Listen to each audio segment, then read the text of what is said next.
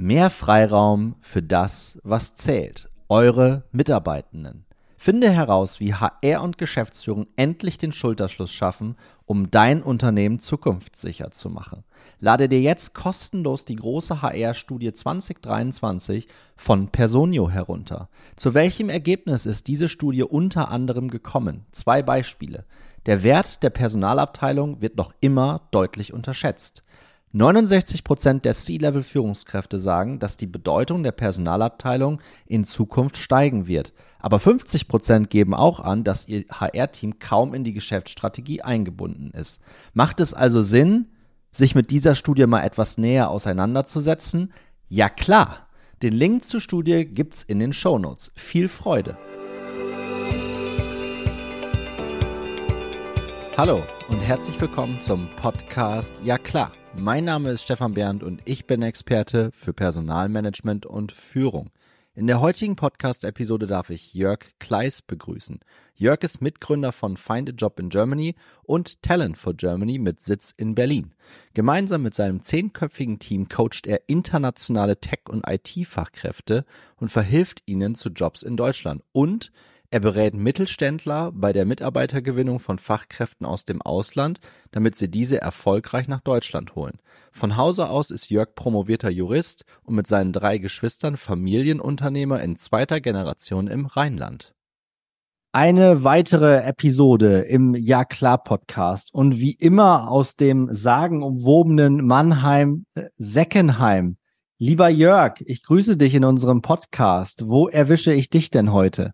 Lieber Stefan, vielen Dank. Äh, du erwisst mich bei uns im Büro in Berlin-Neukölln. Berlin-Neukölln. Ich hatte heute Vormittag noch jemanden in der Podcast-Aufnahme, die Annette, die war auch in Berlin, aber nicht in Neukölln. Ich kann dir gar ah, nicht ja. mehr sagen, wo. Aber Berlin ist ja auch ein bisschen größer als Mannheim. Ähm, von, von daher, ich muss mal gucken, ob ich mittlerweile alle Stadtteile äh, bei euch durch habe. Ja, doch, Neukölln lohnt sich, äh, ist viel im Wandel, auf jeden Fall. Ist spannend. Wandel und spannend. Mensch, man hätte sich kaum eine bessere Überleitung in den Podcast vorstellen können. Ähm, ihr habt es in der Anmoderation kurz schon äh, gehört, mit wem ich hier heute spreche.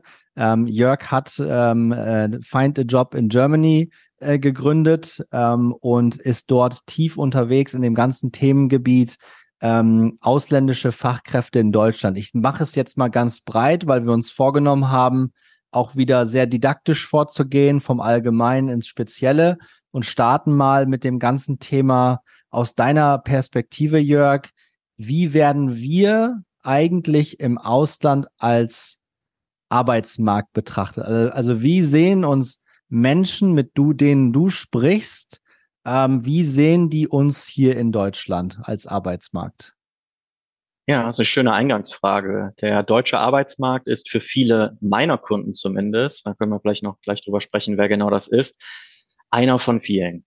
Und das ist auch vielleicht eine ganz interessante Botschaft an diejenigen, die hier so, was äh, Gesetzgebung angeht, mitgestalten. Im Grunde genommen haben wir es oft mit Leuten zu tun, die sagen, ach, ich habe mir Kanada angeguckt, ich habe mir die USA angeguckt, ich habe mir Australien angeguckt und dann wird vielleicht Europa so ein bisschen als gesamte Entität genannt, aber zuvor das Deutschland.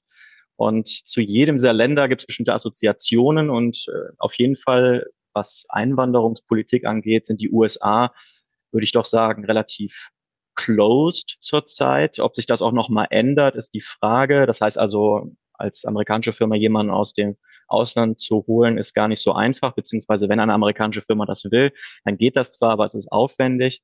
Ähm, das ist schon spannend, dass du das sagst. Ne? Lass mich da kurz einhaken, weil mh. Amerika ja historisch gesehen als das Einwanderungsland überhaupt gilt, oder? Ganz genau. Ganz genau. Als Schicksalsgemeinschaft hat sich das amerikanische Volk damals das in die Verfassung geschrieben und hat das ja auch in seiner DNA. Die Amerikaner tragen das ja auch mit Stolz eigentlich, äh, zumindest die meisten, ja. äh, tragen das ja auch mit sich. Und ähm, das ist ein Staatsverständnis. Wir sind ein Einwanderungsland. Eine Tatsache, die hier, obwohl wir ein de facto Einwanderungsland sind in Deutschland, nie wirklich verankert bekommen haben, weil ähm, ich möchte es mal so deutlich sagen, die Politiker, die dann doch das sagen, hatten, das verneint haben. Und äh, wir hatten ja dann oft auch Debatten, die ja ein bisschen verquert waren und das Ganze auch etwas umständlich aufgerollt haben.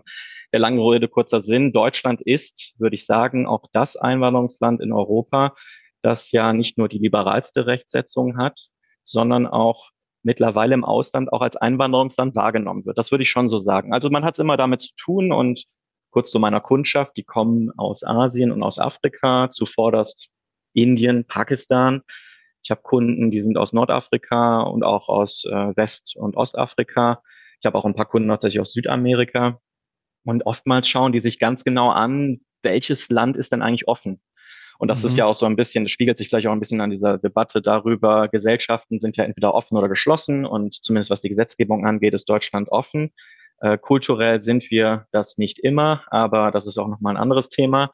Jedenfalls ist die Gesetzgebung doch sehr offen. Sie ist auch eigentlich sehr progressiv, wenn ich das so mal vergleichen mag. Es gibt einen interessanten, ähm, interessante Geschichte auch von einem Kunden von mir, der gesagt hat, ich habe mir Kanada angeguckt und dann habe ich mir aber Deutschland näher angesehen.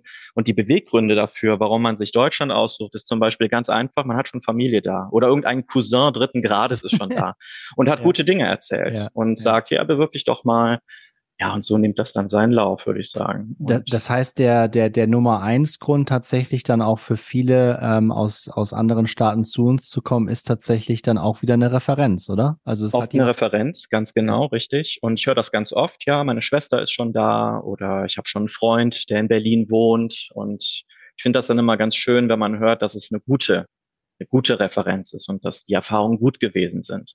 Weil das ist ja sicherlich auch Teil unserer Arbeit. Wir beraten die äh, Leute nach Deutschland zu kommen. Wir helfen ihnen, einen Job in Deutschland zu bekommen. Wir beraten sie durch den gesamten Bewerbungsprozess hinweg.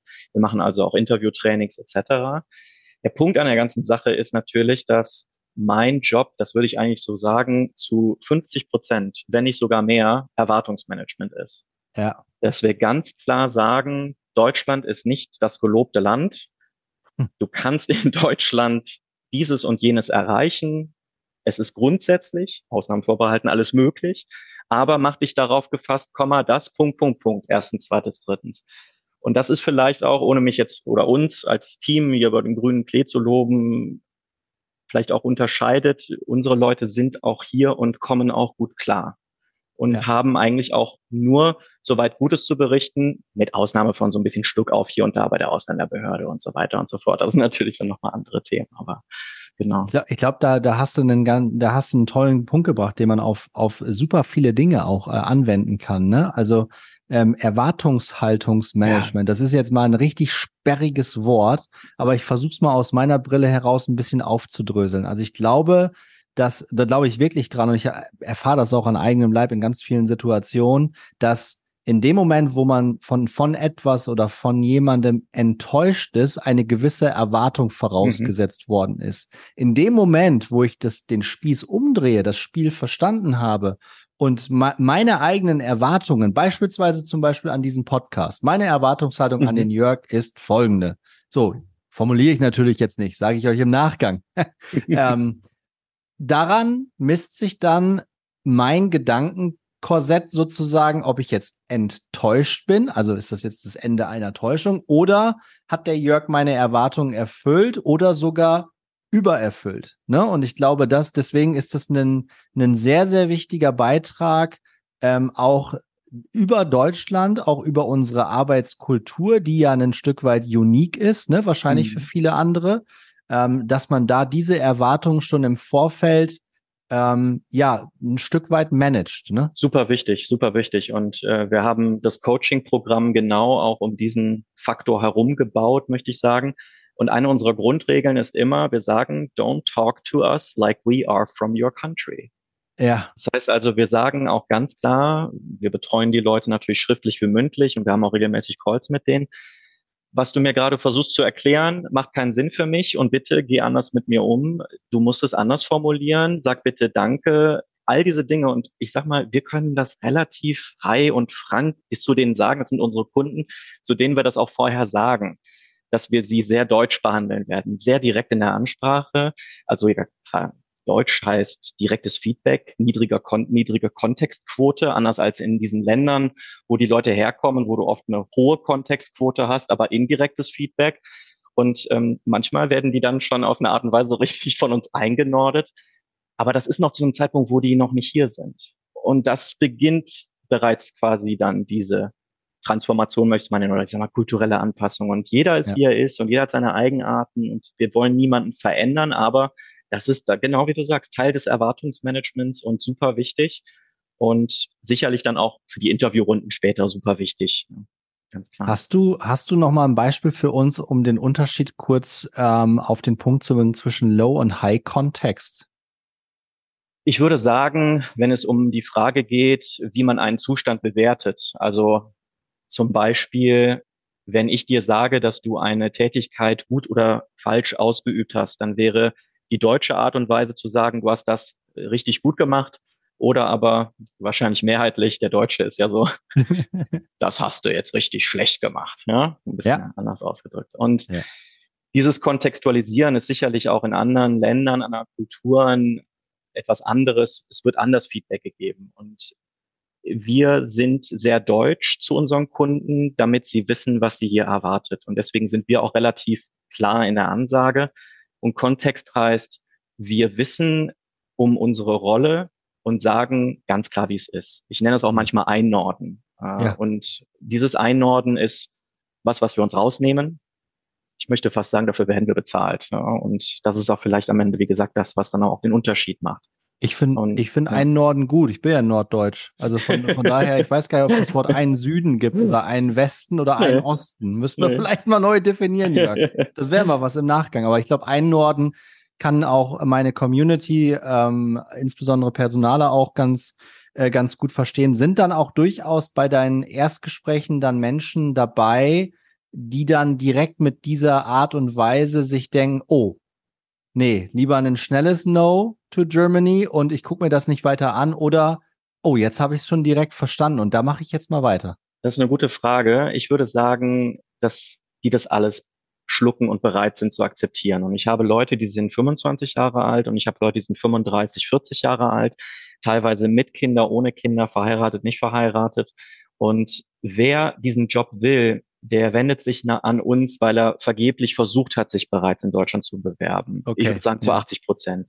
Ja. Und ähm, diese kulturelle Begleitung, Culture Buddy sagen wir auch, sind wir auf eine Art, die, ähm, die wünschen sie sich auch. Und wir arbeiten natürlich auch mit Smileys und wir arbeiten natürlich auch mit äh, all diesen kleinen Floskeln und wir sind auch ein bisschen amerikanisiert in unserer Art und Weise, wie wir mit denen, ähm, wie mit denen schreiben.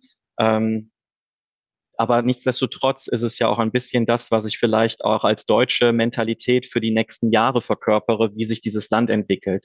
Ja. Wir haben keinen Einfluss darauf, wie Brigitte aus der HR-Abteilung in einer nicht sehr international aufgestellten Firma, will ich es mal sagen, mit diesen Leuten umgeht. Und wir haben aber die Möglichkeit, sie auf den Weg zu begeben, der sie erwartet, wenn sie hier sind, wo sie in einem vielleicht auch doch relativ offenen, guten Umfeld sind, wo vielleicht aber eine Firma sagt, das ist jetzt der erste indische Softwareentwickler, den wir einstellen das ist so ein bisschen die Situation.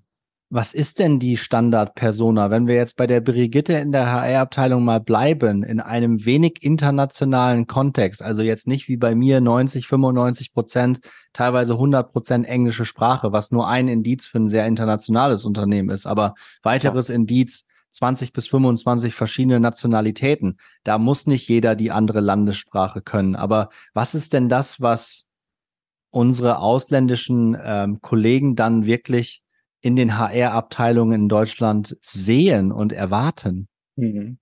Oftmals ist das äh, die Brigitte und ich meine das gar nicht disputierlich, meine Tante heißt Brigitte, aber bei uns ist intern der Begriff tatsächlich ein feststehender Begriff. Wir nennen das immer die Brigitte von der HR hat gesagt und äh, natürlich, ja. weil wir auch natürlich Informationen bekommen, wie es gelaufen ist. Ja. Und wir müssen das dann übersetzen und sagen, was die Firma dir mitteilen will, ist dieses und jenes. Sie haben dich deswegen abgewiesen, weil du musst verstehen, dass oder versuche es so einzuordnen, dass. Und im Wesentlichen ist es ja so, dass diejenigen, die Sie einladen zum Vorstellungsgespräch, bereits gute Erfahrungen gemacht haben mit internationalen Fachkräften, mit dem Herholen von Fachkräften aus dem EU-Ausland. EU-Ausland wohlgemerkt bedeutet Drittstaat, also nicht innerhalb der EU, sondern außerhalb der EU. Und der hat, da haben schon so vielleicht so drei, vier, fünf äh, Leute aus diesen EU-Drittstaaten angeheuert und es hat eine gute Erfahrung gegeben. Das ist ja meistens der Grund, warum überhaupt Leute Interviews bekommen. ansonsten ist die mehrheitliche Erfahrung natürlich die, sorry, du sprichst kein Deutsch und deswegen können wir dich auch nicht zu einem Vorstellungsgespräch einladen. Der Gag an der Sache ist natürlich der, dass die Frage, ob Deutsch als Company Policy dominant ist oder sein sollte, eine Kulturfrage ist im Unternehmen. Und das wiederum kommt von ganz oben meistens. Und ich habe festgestellt, meistens ist es tatsächlich, und wir werden noch über das Thema Englisch sprechen, das hatten wir schon in der Vorbesprechung gesagt, oftmals ist es Scheu, auch Angst von deutscher Seite aus, weil man sich nicht traut unbedingt. Und ähm, das ist so ein bisschen, wo ich sage, als Außenstehender, der dann auf diese Firmen guckt, auch auf Mittelständler, auf die das oft Anwendung findet. Also wir reden jetzt hier wirklich nicht von der Startup-Blase in Berlin, wo unsere Kunden regelmäßig Interviews bekommen natürlich. Das ist der Unterschied. Aber ich habe auch, und das ist eben das Schöne, ich habe auch tatsächlich äh, einen pakistanischen Kunden, der wohnt jetzt im Bayerischen Wald, mega happy, kulturell natürlich auf den ersten Blick, wenn man das jetzt so sieht oder dann eben hört, man fragt, wie passt das so zusammen, aber er freut sich, er gibt auch regelmäßig Updates, die Leute sind freundlich zu ihm, etc. Ähm, da ist eine Firma am Start gewesen, die hat es mal versucht und ja. da kann nicht jeder Englisch, aber die üben jetzt Englisch, auch mit ihm und das ist natürlich schön. Ja. Ich wollte gerade sagen, also ich meine, das ist es wahrscheinlich am Ende des Tages auch, ne, dass man da gemeinsam dann durchgeht, ähm, weil für jemanden, der aus Pakistan kommt, kann ich mir vorstellen, ist Deutschland ein Kulturschock generell, aber dann ist der Bayerische Wald ist dann nochmal das Epizentrum des Kulturschocks, ne? Und das Total. meine ich auch genauso Total. wie du das äh, ganz wenig despektierlich gegenüber der Brigitte meinst. Schöne Grüße an deine Tante übrigens. Ähm, ich meine es auch nicht despektierlich gegenüber ähm, dem Bayerischen Wald, sondern das mhm. wäre genau das gleiche in meiner Heimatstadt Kloppenburg, ähm, da, das ist genau das Gleiche. Das ist dann auch sozusagen Steppe. Ne? Also genau. da muss man, da muss man sich in den einzelnen Regionen und Landteilen, die wir hier haben, die sind sehr unterschiedlich. Da sind wir auch sehr stolz drauf. Ähm, und das muss, das kann nur gegenseitig funktionieren. Ne? Und nur weil jemand die Sprache, die Sprache ist natürlich wahrscheinlich der Gamechanger überhaupt. Ne? Das, äh, das sehen wir auch im Fußball. Ich habe heute früh erst ähm, eine weitere Episode in der äh, ARD Audiothek gehört von dem Werder-Märchen von vor 20 Jahren. Und da haben sie einen gewissen, ähm, man lasse ihn nochmal hochheben, äh, Valerian Ismael, ein Franzose. Ah, ja, den hat man zu uns nach an die Weser geholt. Und für ihn war, er hat davor auch schon in England ähm, gespielt, für ihn war es immer ganz arg wichtig, die Sprache sofort nahezu perfekt zu können. Und wenn ihr euch das anhört, Mittlerweile arbeitet er als Trainer bei Watford, glaube ich, in, äh, in England, in der Championship, also in der zweiten englischen Liga. Und der spricht immer noch fantastisches Deutsch. Natürlich mit einem Dialekt, aber das gehört mhm. ja dazu. Aber der hat immer gesagt, Leute, passt auf, wenn ich hier zurechtkommen will, dann muss ich die Sprache auch zumindest mal richtig gut beherrschen. Das ist richtig. Ja. Wie, wie, wie ist das bei deinen Kunden, wenn die zu uns kommen? Wie stark sind die in diesem Thema schon drin? Und was ist eure Empfehlung an, an eure Kundschaft? Super viele von denen sagen, ich kann schon Deutsch auf A1 oder A2 Niveau. Hilft mir das? Und dann sage ich immer, nein. Aber das wird dir sehr helfen, wenn du hier bist. Und du solltest auf jeden Fall Deutsch lernen, wenn du hier bist. Aus ganz unterschiedlichen Gründen. Ich habe eine Data Scientist aus Bangalore, die ist in Lingen.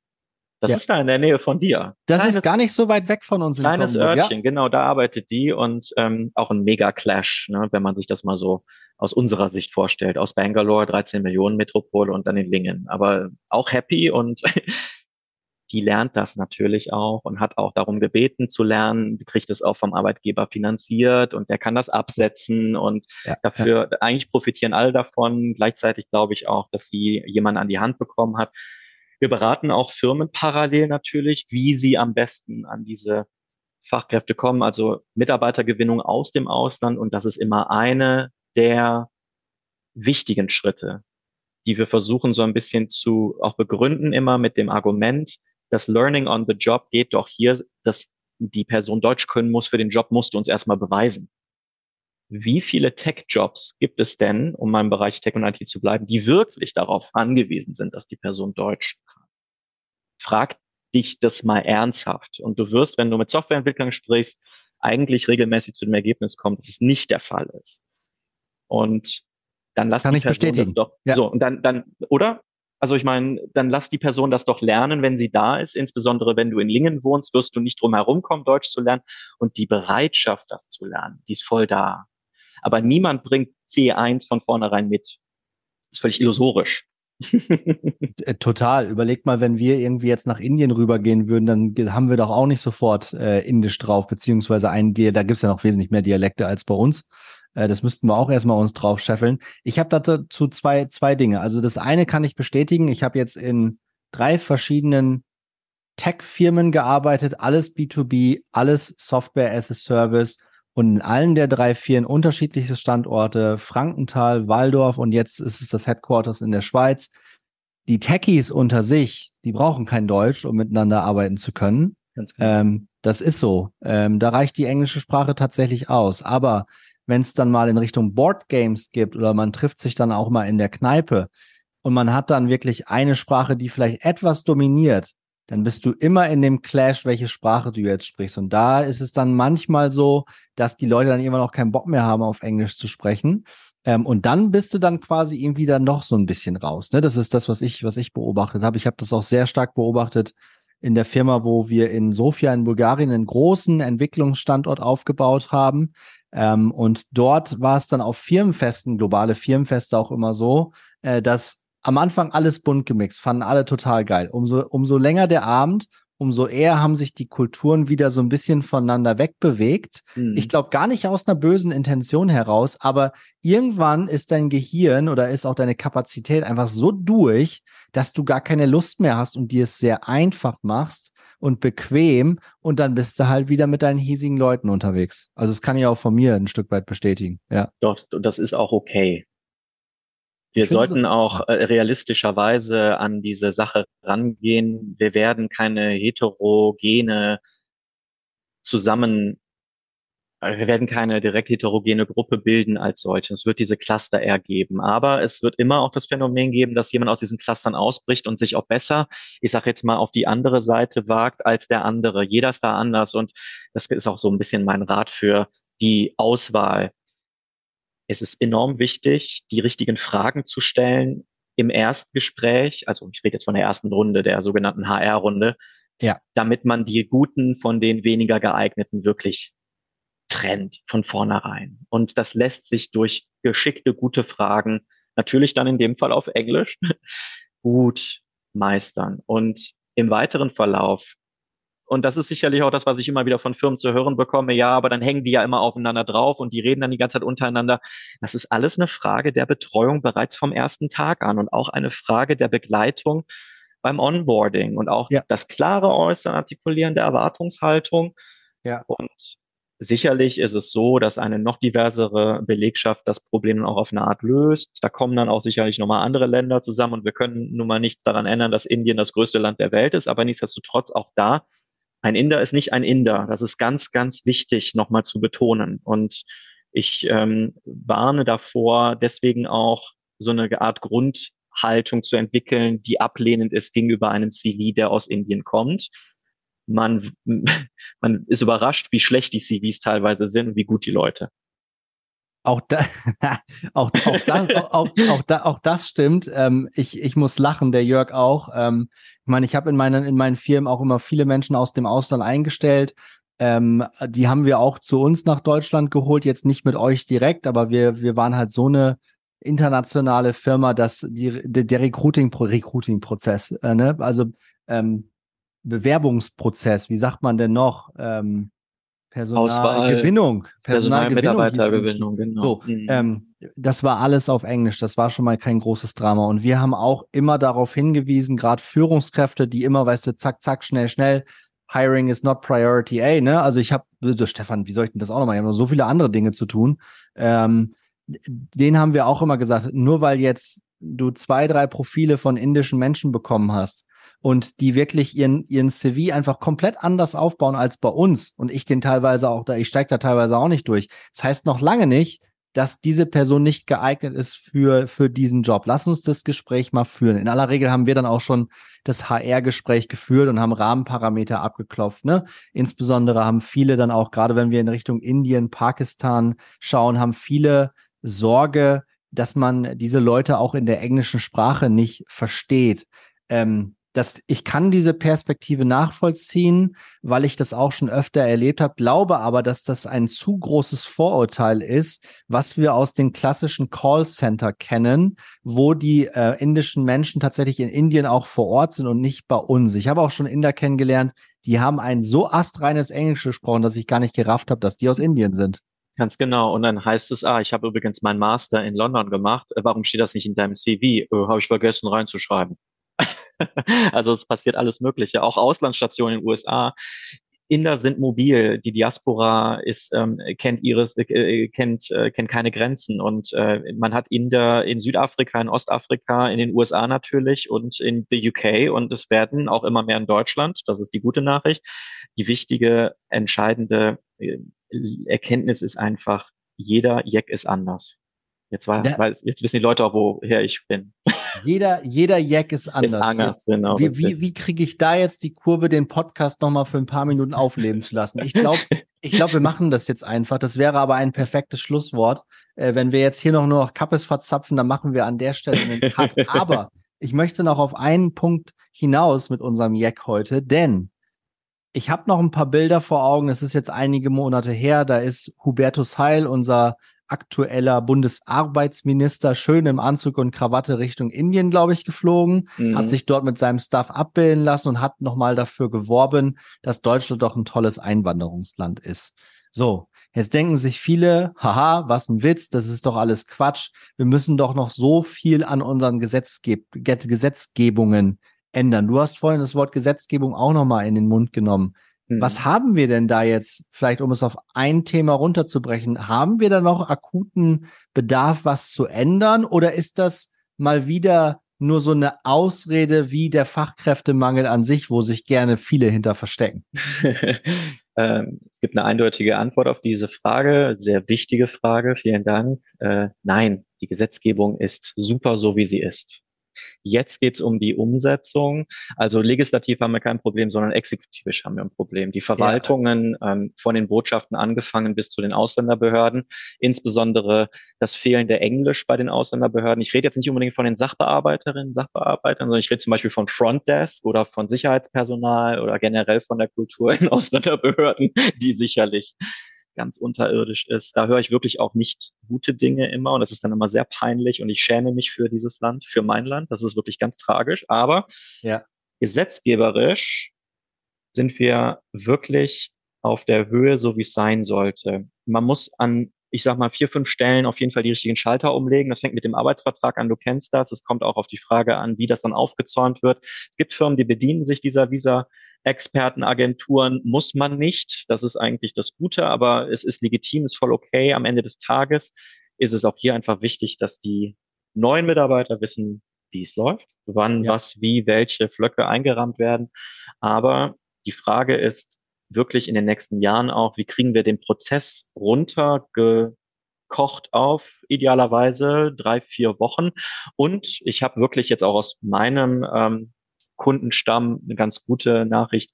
Visa-Prozesse aus Indien sind super schnell geworden. Ich habe jetzt einen Entwickler, der ist in Bochum, ist jetzt auch direkt äh, lieb Bochum über alles, ja. Ich kann das überhaupt nicht verstehen als jemand, der aus Köln kommt, aber im Endeffekt ist es hat sich auch direkt da für, für die, für die äh, Zweitligaspieler irgendwie Karten geholt oder so. Aber. Er braucht schon zweite Liga außer der HSV. Der war ganz happy, dass er jetzt da ist. Jedenfalls, ja, stimmt. Jedenfalls, ähm, es hat, ich glaube, neun Tage gedauert. Und das war nicht nur er, sondern es war er, seine Frau und seine zwei Kinder. Und das sind auch Vorbehalte und auch oftmals schlechte Erfahrungen mit dieser Prozessen aus der Vergangenheit. Und es hat sicherlich gut mit seinem Pipe äh, ist es gelungen. Das muss natürlich jetzt auch in der Fläche, in der Breite auch für Nicht-Tech-Professionals greifen. Also dann wären wir wirklich ein großes Stück weiter. Digitalisierung aber, ist so ein Stichwort. Ja, aber das ist doch ein, das ist doch jetzt auch mit Blick auf die Uhr wirklich ein, ein schönes Abschlussstatement, ähm, dass wir sagen können, okay, legislativ sind wir wirklich gut aufgestellt. Das heißt, hören wir doch endlich mal auf, aus unseren Politikern rumzutrampeln, weil das machen wir in diesem Land nämlich auch ganz gerne mhm. ähm, und bewerten dann nur, so wie ich jetzt gerade auch, so eine Dienstreise vom Heil äh, rüber nach, nach Indien. Was soll denn das, ne? So nach dem Motto, am besten schickst du noch die anderen hinterher, sollen gleich alle da bleiben. Die waren Nein. übrigens alle da, alle nacheinander. Es war ganz ja. witzig, aber gute Zeit in Indien gehabt, das ist auf jeden Fall super. Aber du hast vollkommen recht, das ist wichtig, dass wir jetzt, ähm, also die Verwaltung dahinter, die hat auch ihre Mühe. Ja. Ja, und ich glaube, da müssen wir dann auch tatsächlich ansetzen und da müssen wir mehr in die Köpfe der Menschen reinkommen, die jetzt gerade diese Prozesse auch durchmachen. Ich glaube, dass da jetzt auch so ein Generationenwechsel vielleicht jetzt auch ein bisschen stattfindet, ne? Dass die Generationen, die jetzt in den Arbeitsmarkt reinkommen, tendenziell eher Englisch aussprechen als die, die jetzt rausrotieren. Das ist aber eine ganz pauschale Aussage, die ich jetzt treffe. Dazu habe ich keine Zahlen. Das ist nur eine, eine reine Beobachtung von mir. Und ich glaube, da müssen wir tatsächlich ansetzen, dass diese Prozess, diese Execution Quality, also dass man die Dinge dann auch wirklich dann macht. Ich glaube, mhm. dass wir da ran müssen, anstatt immer uns hinter und das machen wir jetzt ab heute nicht mehr, weil wir da einen Expertenrat bekommen haben und jetzt wissen, dass es nicht an der Gesetzgebung liegt, sondern einfach daran, wie es dann umgesetzt wird, also in der Exekutive. Und ich glaube, da haben wir noch riesen, riesen Themen vor uns. Ich möchte noch einen Hack zum Schluss an die Community geben, gerade im Personalbereich, weil du vorhin das Thema Visa Support angesprochen hast. Leute, das ist etwas, das hat bei uns in der Bude super geklappt. Das ist nicht wirklich kostenintensiv. Da gibt es wirklich zig richtig gute Partner am Markt. Ich nenne jetzt bewusst keinen, weil ich mit keinem Vertrag mit Werbung habe. Deswegen lasse ich es bleiben. Vielleicht kommt ja mal einer auf die Idee und möchte hier Werbung schalten, zum Beispiel. Ähm, aber es gibt sehr gute Partner, wo du auch mittlerweile alles digital lösen kannst. Also mit anderen Worten, du nimmst gar kein Stück Papier mehr in, der, in die Hand. Du hast eine Plattform und auf der Plattform interagieren du als Personaler, also Unternehmen, deine Bewerber, wenn ihr denn ein unterschriebenes Angebot habt und die Plattform managt das für dich. Und Leute, das ist, wenn wir darüber nachdenken, was wir im Recruiting sonst so ausgeben, ist das wirklich ein Fliegenschiss. Und der Benefit für die Leute ist tatsächlich, wow, das Unternehmen hat sich Gedanken gemacht, die unterstützen mich bei dem Visa-Prozess. Ich habe nicht nur den Stefan oder die Brigitte in der HR, sondern ich habe auch den Jörg von XY, der das dann auch noch inhaltlich auch noch mal besser versteht, weil wir im HR unsere Aufgabe ist es, die richtigen Leute zur richtigen Zeit an den richtigen Platz zu flacken, zusammen mit den Führungskräften. Und für diese Expertisen in diesem ganzen Bereich Global Mobility, Leute, das könnt ihr euch aufhalsen, aber meine Empfehlung ist, dass man sich da Experten ranholt. Ist eine Make-or-Buy-Entscheidung. Ich war immer wirklich begeistert mit der Buy-Entscheidung. Du sagst es. ich sag es. Weil mal das letzte Wort in meinem eigenen Podcast war. Äh, Jörg, das hat, das hat enorm viel Freude gemacht. Da war wirklich viel, Dank. viel Patte auch für die Leute mit dabei. Wir verlinken dich und auch deine Dienstleistung, dein Coaching bei Find a Job in Germany auch in unseren Show Notes. Wenn ihr einen Kontakt zum Jörg braucht ähm, oder auch zu mir, meldet euch gerne. Für den Moment soll es das hier aus dem Ja klar Podcast gewesen sein. Allen einen schönen Freitagnachmittag. Ist bald wieder Bundesliga. Gucken wir uns an, oder? Absolut. Erst FC Köln. Ja, genau. Und ich äh, schaue mir am Sonntag unsere Jungs in Heidenheim an. Wunderbar. Leute, macht's gut. Happy Danke. Weekend. Alles Gute. Ciao.